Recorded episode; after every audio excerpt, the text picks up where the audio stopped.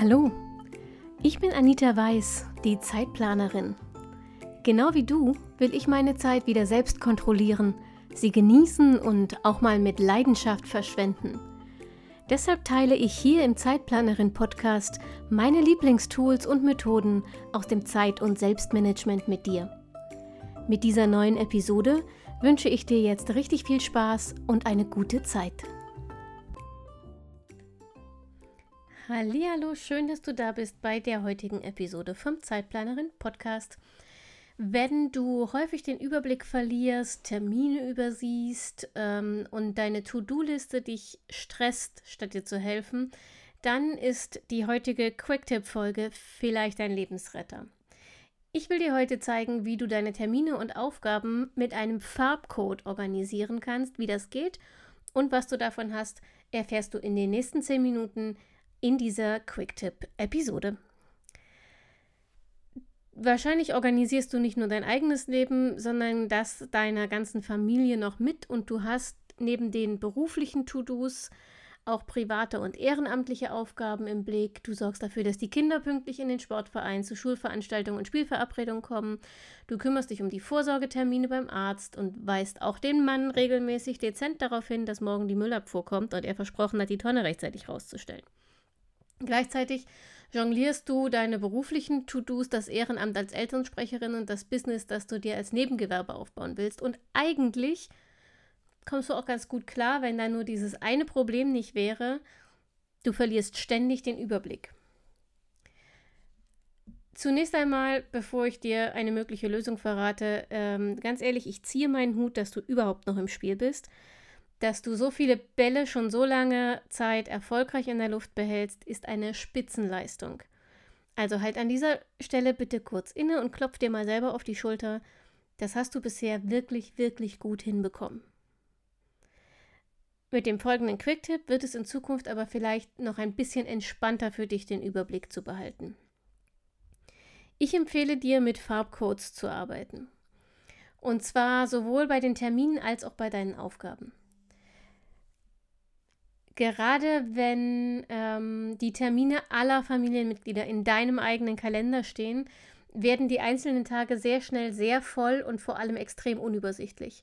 Um dann auf den ersten Blick zu erkennen, äh, ob der Zwei-Stunden-Block am Nachmittag dich betrifft oder irgendein anderes Familienmitglied, helfen Farbcodes. Das ist super simpel erklärt. Du verteilst einfach je, an jedes Familienmitglied eine eigene Farbe. Und dann trägst du alle Termine mit dem entsprechenden Stift, also mit der jeweiligen Farbe im Kalender ein. Zum Beispiel gibst du dir rot, dein Mann wird grün, Kind 1 blau und Kind 2 orange.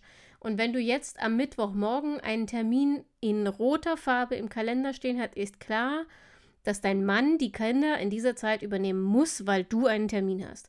Du musst dafür noch gar nicht genauer hinschauen, ähm, um was für einen Termin es sich handelt, sondern du weißt auf den ersten Blick, er betrifft dich, also muss sich irgendjemand anders um die Kinder kümmern. Ähnlich mit besagtem Zwei-Stunden-Block am Nachmittag, der ist blau, du weißt also, das ist ein Termin von Kind 1. Du musst jetzt nur noch klären, ob dein Knirps einen Erwachsenen braucht, um den Termin wahrzunehmen oder das allein erledigen kann. Termine, die euch alle betreffen, kannst du mit Schwarz eintragen. Mm, und das Beste an Farbcodes ist, das verstehen auch Kinder schon. Du kannst das System also auch zum Beispiel in einem großen Wandkalender äh, benutzen, den du in den Flur hängst. Und auf diese Weise könnt ihr alle gemeinsam die Woche planen. Und du schaffst schon bei deinen Jüngsten ein Bewusstsein dafür, dass auch Mama und Papa nicht endlos Zeit zur freien Verfügung haben. Und jeder kann, jedes Familienmitglied kann vor diesem Wochenkalender stehen und auf den ersten Blick feststellen, okay, die Woche ist schon ziemlich voll oder hier sind noch freie Slots oder ähm, da kann ich ähm, Zeit für mich anmelden zum Beispiel, wie auch immer.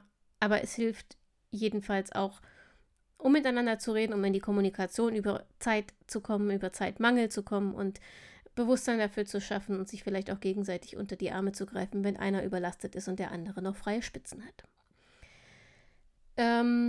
Farbcodes kannst du übrigens auch in digitalen Kalendern benutzen.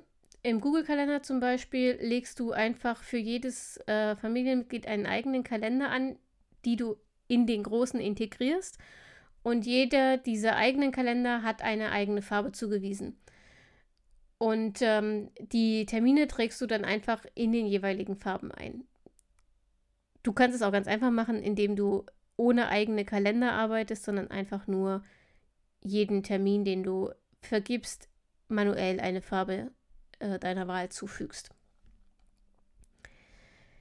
Auch für deine To-Do-Liste können Farbcodes übrigens eine große Hilfe sein. Hier solltest du aber im ersten Schritt klären, was eigentlich dein Hauptproblem ist. Hast du die Aufgaben der anderen Familienmitglieder mit in deiner Liste und verlierst deshalb den Überblick, dann kannst du einfach das Personenfarbsystem aus deinem Kalender hier übernehmen und einfach fortführen.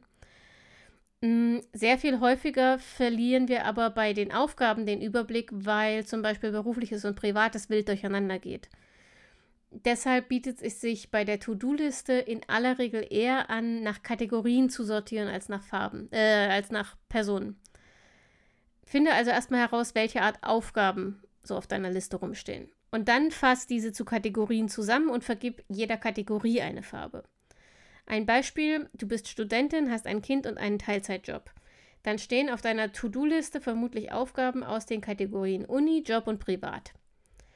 In Zukunft trägst du jetzt alle Uni-Aufgaben mit Grün ein, alle privaten mit Rot und alle beruflichen mit Blau.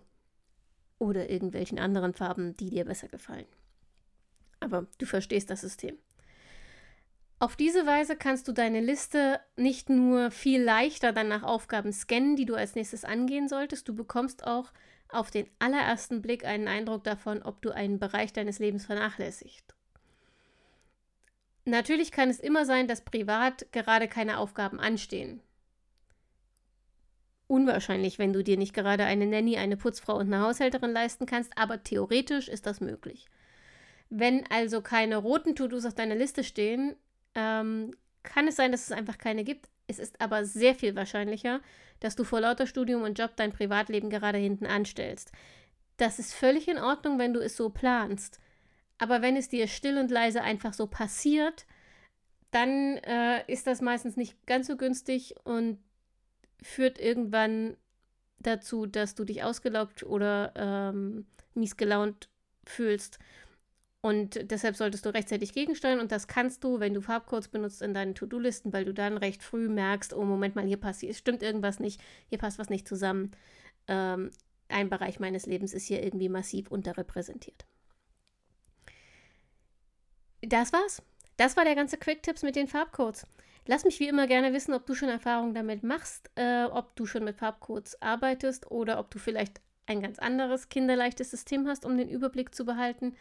Ich freue mich von dir zu lesen, gerne in den Kommentaren zum Skript dieser Episode unter zeitplanerin.de slash Farbcode oder auf Instagram oder auf Facebook, jeweils als Zeitplanerin bin ich da unterwegs. Du kannst mir aber auch gerne eine E-Mail schicken an info@zeitplanerin.de. Ich freue mich, egal auf welchem Kanal und zu welcher Zeit ich von dir höre. Und wenn wir in der Zwischenzeit nichts voneinander hören, dann freue ich mich, wenn wir uns nächsten Montag wieder sehen, wollte ich gerade sagen. Ähm, wenn du nächsten Montag wieder dabei bist, wenn die nächste Podcast-Folge der Zeitplanerin online geht. Hier an dieser Stelle. Bis dahin wünsche ich dir eine schöne Zeit. Pass bitte gut auf dich auf und denk immer daran, deine Zeit ist genauso wichtig wie die aller anderen.